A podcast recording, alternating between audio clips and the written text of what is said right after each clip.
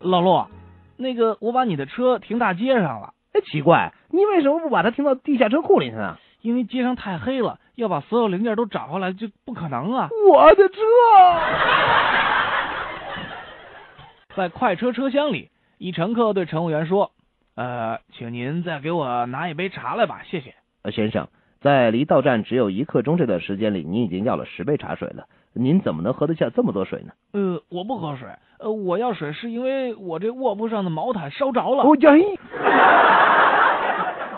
我上次到一个非常高级的饭店去住，那儿不仅房租贵，还得给开门人、餐厅这个示意啊，什么衣帽间小姐付小费。